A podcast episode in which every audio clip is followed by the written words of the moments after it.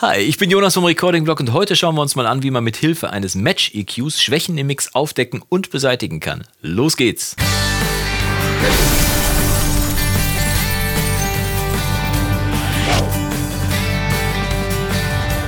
Tag und schön, dass du wieder eingeschaltet hast zu einem weiteren Video hier im Recording-Blog. Und ich bin ja großer Freund davon, mit Referenzen zu mischen. Ich habe das ja schon bestimmt schon ein paar Mal in meinen Videos gesagt, deswegen wirst du das sicherlich wissen. Ich mag es einfach, wenn mir Leute ihre Tracks zuschicken und sie mir dann noch ein oder zwei Titel mitschicken, die sie vielleicht im Kopf gehabt haben, als sie den Song geschrieben oder aufgenommen haben. Oder einfach Sachen, die sie äh, über die Jahre schon so sozialisiert haben, musikalisch quasi. Das heißt, irgendeine Geschmacksprobe brauche ich, damit ich weiß, wo ich ungefähr hinmischen muss. Und dann ist es ein relativ einfaches, für mich persönlich zumindest, dahin zu mischen, dass ich immer gegenhören kann, gegen den Referenztitel, um zu wissen, äh, wie zum Beispiel das Schlagzeug äh, gemischt sein soll, wie laut oder leise es sein soll, wie die Gitarren klingen sollen und so weiter und so fort. Das ist sehr schön. Wenn ich mein eigenes Zeug mische, dann neige ich allerdings dazu, eher nicht mit den Referenzen zu mischen. Ganz einfach aus dem Grund, weil ich äh, meiner Kreativität freien Lauf lassen möchte und einfach dafür sorgen möchte, dass der Song auch ein bisschen nach mir klingt.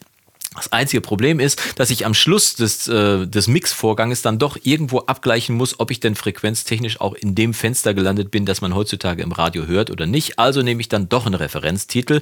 Und äh, um dann diesen abzugleichen mit meinem Mix, den ich bis dahin erstellt habe, nehme ich seit neuestem einen Match EQ. Der Match EQ ist bei äh, Logic Pro X mitgeliefert. Der Match EQ ist im Prinzip ein Equalizer, äh, der extrem viele Bänder hat, der äh, eine Vergleichsfunktion eingebaut hat zwischen äh, dem äh, Mix, der in ihn reinkommt, und zwischen einem Referenztitel und der einem sogar dann noch die Kurve zeigt, wo sich die Frequenzbilder vom Referenztitel und von dem eigenen Mix unterscheiden. Das ist sehr, sehr praktisch, wie das funktioniert. Schauen wir uns gleich mal am Beispiel meines endlich erschienenen Songs immer wieder an. Ja, er ist endlich erschienen bei Soundcloud, kann man ihn anhören. Den Link findest du unten in der Videobeschreibung. Und wenn dir der Song gefällt, dann schreib mir da was Schönes drunter und gib auf jeden Fall ein Herzchen bei Soundcloud.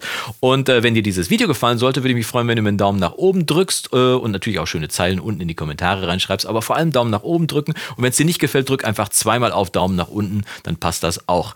Ähm, wir gehen jetzt mal in Medias Res, schauen uns mal an, wie der Match EQ genau in Praxis funktioniert und das machen wir drüben in der Session. Also los geht's.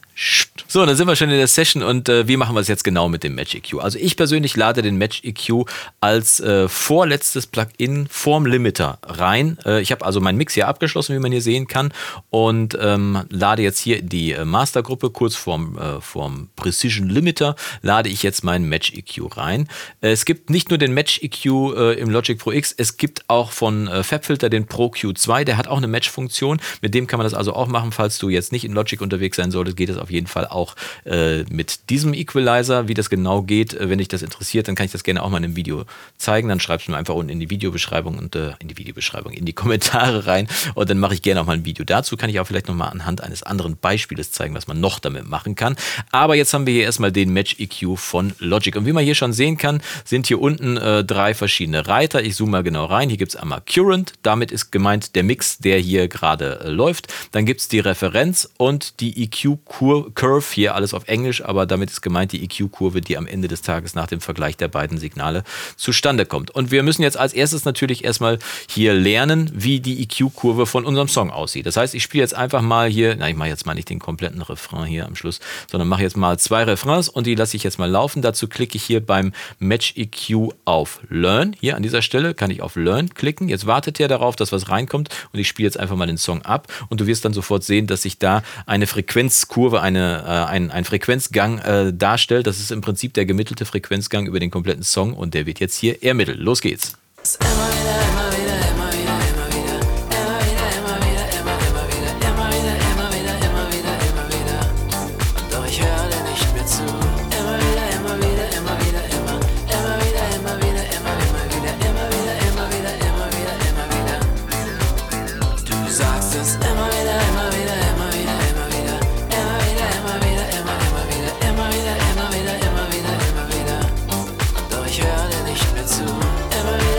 So, das sollte im Prinzip schon ausreichen. Ich äh, klicke also wieder auf Learn und habe damit die Kurve jetzt hier schon mal einmal analysiert. Das muss ich als nächstes die Referenz hinzufügen und das ist super praktisch, denn man muss jetzt nicht hier extra eine Spur anlegen, wo man dann eine Referenz reintut, die dann Solo abspielt und so weiter und so fort. Nein, ich habe hier einfach, wenn ich hier mal äh, schalte bei Logic, ich habe mir hier in den Finder einfach mal eine Referenz zurechtgelegt. Die Referenz ist von Bruno Mars, das heißt jemand, äh, der auf jeden Fall gute Songs schreiben kann, der auch ungefähr vom Stil her mit diesem Song Treasure einigermaßen in die Richtung kommt, die ich hier auch eigentlich im Ohr hatte. Also nicht, dass ich jetzt Treasure als Basis genommen habe, aber ich habe mal reingehört in den Song und er ist ungefähr da auch angesiedelt, wo mein Song ist. Und äh, jetzt muss ich diesen Song nur nehmen. Ich habe jetzt hier ein MP3, okay, das ist jetzt nicht äh, mega äh, perfekt, aber das reicht auf jeden Fall für unsere Zwecke aus. Und ziehe den hier einfach auf die Referenz. Du siehst schon, die wird lila.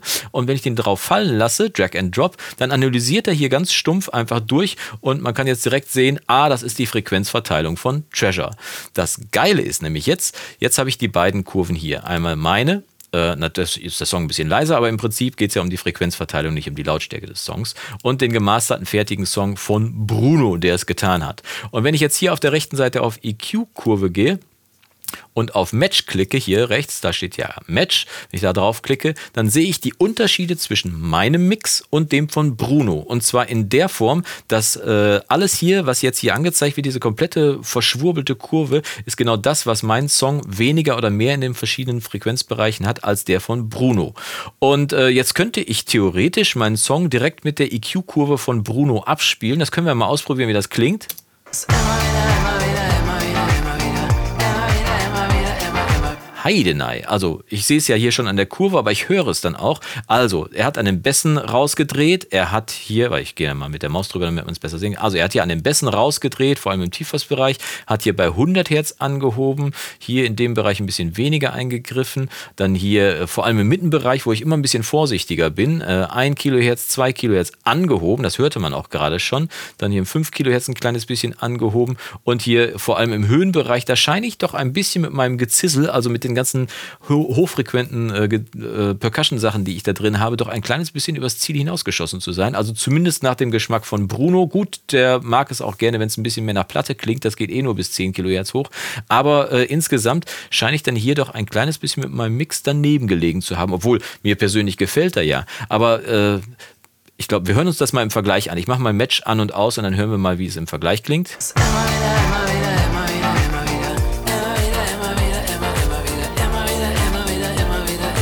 Schon dramatisch, oder? Ich höre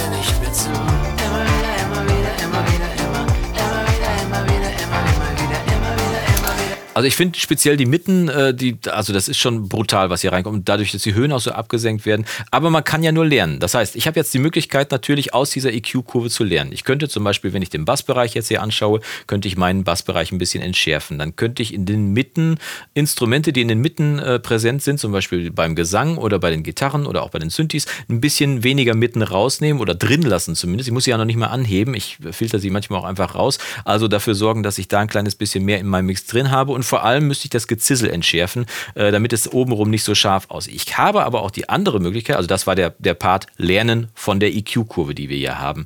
Der zweite, die zweite Möglichkeit ist aber, dass ich diese EQ-Kurve ja auch einfach anwenden kann. Jetzt ist sie natürlich sehr, sehr kleinteilig. Ich habe hier aber auf der linken Seite bei diesem äh, Equalizer die Funktion Smoothing und die bestimmt, wie kleinteilig die EQ-Kurve ist. Wenn ich den hier runterdrehe auf 1, dann siehst du, dass es immer kleinteiliger wird. Ganz viele einzelne kleine Bänder. Aber wenn ich die hier hochdrehe, dann werden die Kurven immer gleichmäßiger und ein bisschen ja, äh, natürlicher wirken sie dadurch.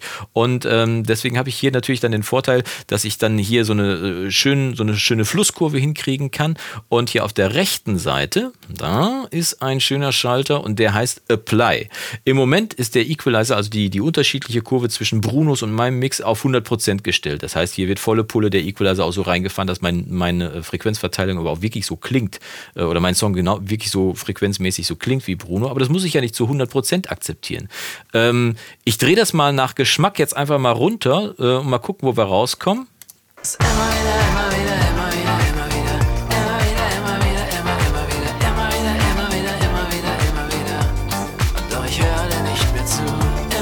immer wieder,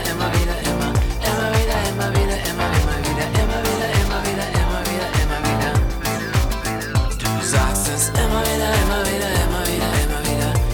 ausgemacht gerade mal, jetzt mache ich mal wieder an.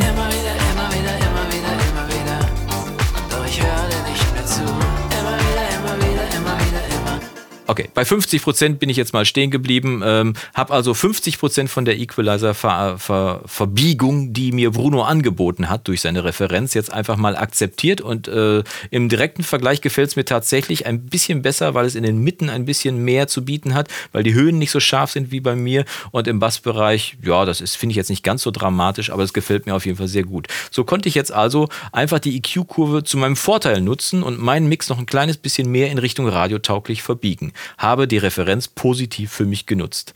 Also, so benutze ich den Match EQ und äh, sorge dafür, dass mein Song noch ein kleines bisschen besser und noch ein kleines bisschen radiotauglicher äh, wirkt. Und wir gehen jetzt mal rüber zur Frage der Woche. Also, rüber geht's wieder.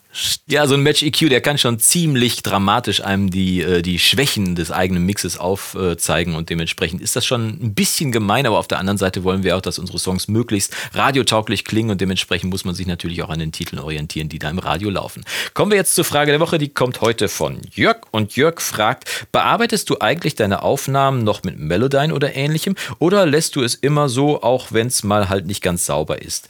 Äh, gute Frage, Jörg. Äh, ganz ehrlich, ich bin so vermessen zu behaupten, dass mein Gesang so ordentlich ist, dass er einigermaßen passt und dass ich ihn nicht nachbearbeiten muss oder nicht nachbearbeite. Hin und wieder habe ich natürlich mal eine Note, vor allem wenn ich die, die höheren Bereiche absinge und ich bin vielleicht nicht in Form oder so, dass ich da ein kleines bisschen nachhelfe. Das mache ich momentan nicht mit Melodyne, weil ich einfach sehr, sehr lange Melodyne einfach nicht besessen habe. Ich habe das dann mit der Flex-Funktion von Logic Pro X gemacht und da kann man dann Noten schön schubsen, genauso, dass sie auch richtig sind, aber wirklich super selten, weil ich ein großer Freund davon bin, wenn Stimmen auch ein bisschen Varianzen haben. Das heißt, wenn ich äh, zum Beispiel Stimmen doppelt einsinge, links und rechts außen äh, und die schwanken so ein bisschen und dann sind es drei oder vier Stimmen, die sich an dem Chor ergänzen, dann wirkt der Chor schön organisch und nicht so statisch, als wenn alles komplett durchquantisiert und äh, durchmoduliert ist. Heißt es so? Durchmoduliert, wenn man die, wenn man die Tonhöhen alle anpasst? Keine Ahnung.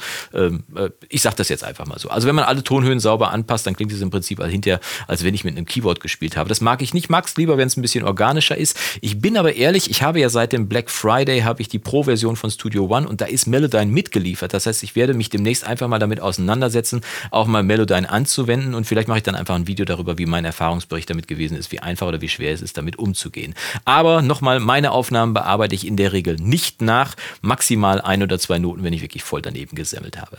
Wie machst du es? Bearbeitest du deine Gesangsaufnahmen nach oder lässt du es einfach so und sagst, ey, das hat ein Mensch gesungen, dann soll es auch nach einem Mensch klingen? Schreib es mir unten in die Kommentare rein und äh, wenn dir dieses Video gefallen hat, wie gesagt, Daumen nach oben, wenn es dir nicht gefallen hat, zweimal klicken auf den Daumen nach unten und wir sehen uns dann nächste Woche zu einem weiteren Video im Recording-Blog. Bis dahin wünsche ich dir vom Guten nur das Beste, mach's gut und Yassou.